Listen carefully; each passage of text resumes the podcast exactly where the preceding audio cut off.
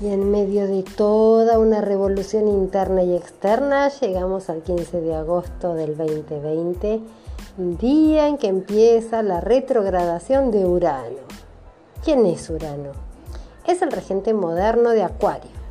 Si conoces a alguien de Acuario, hay algún acuariano en tu vida, sabrás que son bastantes diferentes, originales, rebeldes, libres, desapegados. Siempre van por la vida con ese aire de libertad rompiendo lo establecido. Son defensores natos de las causas que consideran justas a nivel grupal. Sus ideas siempre son innovadoras, más adelantadas.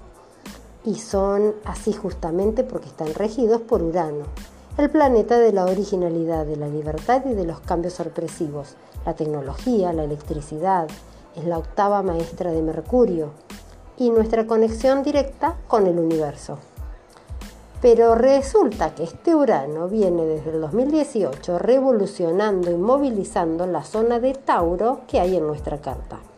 Tauro es un signo muy estable que representa nuestra madre tierra, todo lo material que nos causa seguridad, desde el buen comer, nuestra sexualidad, sensualidad, dinero, personas y cualquier tipo de situación que nos cause placer con nuestros cinco sentidos y nos genere un sentido de seguridad a través de la posesión.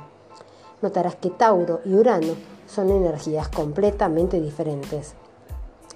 Entonces, con mucha seguridad, a partir del 2018 y más acentuado hacia el 2019-2020, hay un área en tu vida en donde sentirás que el apego tan grande que tenías, tenés ganas de romperlo. Aunque te causaba dolor, sentías que no te ibas a atrever a liberarte de ello. Y con las alineaciones de este 2020, vas a sentir que estás a punto de estallar o ya lo hiciste, liberándote de este apego que te hacía o te hace más mal que bien. Estas últimas dos semanas ha estado fuertísima la energía de Urano, con esa necesidad de liberarte, porque el Sol en Leo y Mercurio en Leo hicieron cuadratura a Urano en Tauro. Esas son alineaciones de necesito un cambio, lo necesito ya. Y si le agregamos las cuadraturas de Marte en Aries al clan Capricornio, es una bomba total. Esto está que arde. Nuestra alma grita libertad, cueste lo que cueste. Em, pero ¿y qué pasa cuando Urano está retrógrado?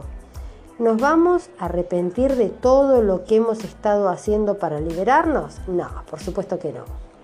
Cuando Urano empieza a retrogradar, como en esta ocasión, que será desde el 15 de agosto hasta el 14 de enero del 2021, nos toca trabajar esa libertad desde adentro, notar el porqué y la fuerza interna tan grande que tenemos para luchar por nuestra independencia, rompiendo los lazos y patrones de apegos dolorosos por miedo a perder eso que consideramos muy nuestro y que nos da estabilidad.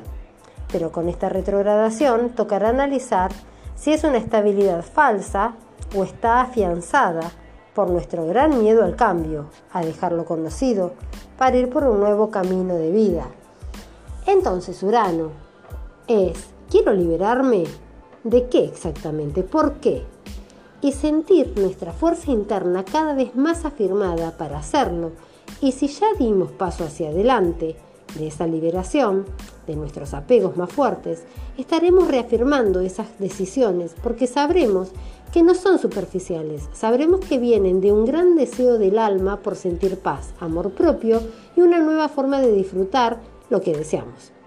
Esto impactará profundamente en las relaciones de todo tipo, así que no tengas miedo de soltar esa relación que no te hace feliz, ese trabajo donde no te reconocen, ese estilo de vida que ya no te gusta, los lugares que frecuentás.